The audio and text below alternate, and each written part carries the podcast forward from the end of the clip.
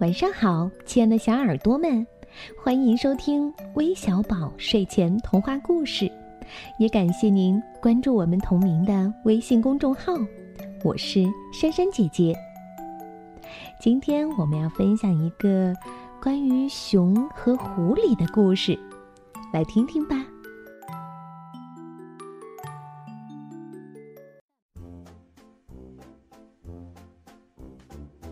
从前。有一头熊和一只狐狸。熊的屋子有个小顶楼，顶楼里存放着一桶蜂蜜。狐狸打探到了熊的秘密，怎么才能把蜜弄到手呢？狐狸跑到熊的小屋边儿，坐在他的窗下。朋友，你不知道我的苦处呀。朋友。你都有什么苦处啊？嗯，我那小屋坏了，屋角都塌了，我连火炉也生不起来了。你让我在你屋里搭着住住吧。嗯，进来吧，朋友，就到我屋里住吧。他们就睡在火炉上头。狐狸躺着，可尾巴老摇晃着。他怎么才能把蜜弄到手呢？熊熟睡了，狐狸这时用尾巴敲出“嘟嘟嘟”的声音来。熊问：“谁在外头敲门啊？”“嗯，这是找我的，我的女邻居生了个儿子。”“嗯，那你去吧，朋友。”狐狸出去了。他爬上了小顶楼，动手吃起蜜来。吃饱了，回到火炉上，又躺下来。朋友，哎，朋友，熊问：“你去的那个村子叫什么名儿来着？”“嗯嗯，开桶村。”“哦，这名儿怪新鲜的呀。”第二个晚上。他们睡下后，狐狸又用尾巴咚咚咚咚的连声敲着。嘿，朋友，又叫我来了。嗯，那你去吧，朋友。狐狸爬上了小顶楼，吃去了半桶蜜，吃过又回来睡。朋友，朋友，今晚去的村子又叫什么来着？嗯。嗯，一半村。咦，这边儿也怪新鲜的。第三个晚上，狐狸又咚咚咚咚甩响尾巴。哦，又来叫我了，嘿嘿。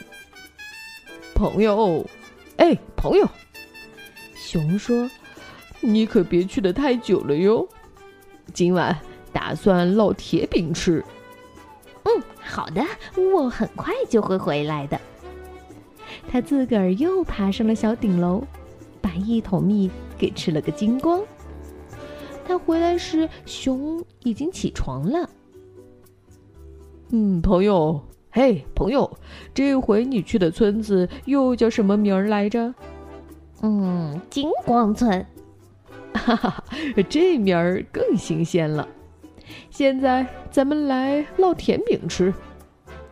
熊要动手烙甜饼，可狐狸问：“你的蜜糖呢，朋友？蜜糖在哪儿？”在小顶楼上呀。熊爬上小顶楼去取蜜糖，桶里没有蜂蜜，空荡荡的了。咦，谁吃掉了我的蜂蜜？他问。哼，一定是你，朋友，不会是别人的。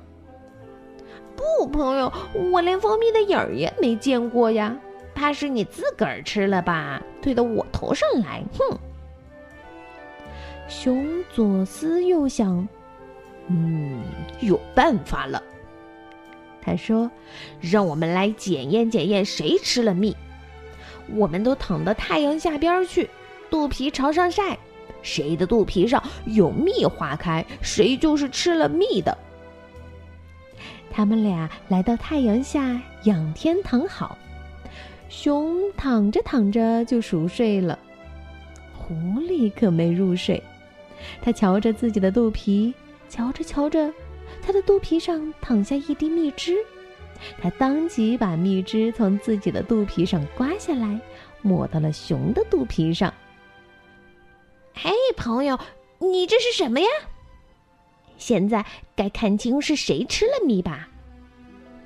熊没办法，只好向狐狸承认，他错怪狐狸了。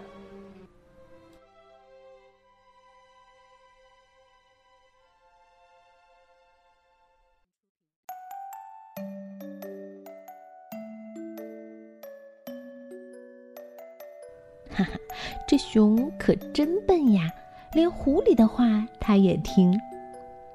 嗯，不如你们来想一个办法来检验一下，到底谁偷吃了蜂蜜吧？可以在评论栏中留言哦。那今天我们要将故事送给来自黑龙江大庆的黄佳怡，来自湖南安乡的付景琦，来自广东佛山的岳宁，来自安徽祁门的郑一鸣，还有来自湖北宜昌的欧阳一凡。感谢你们的点播，我们明天再见，晚安。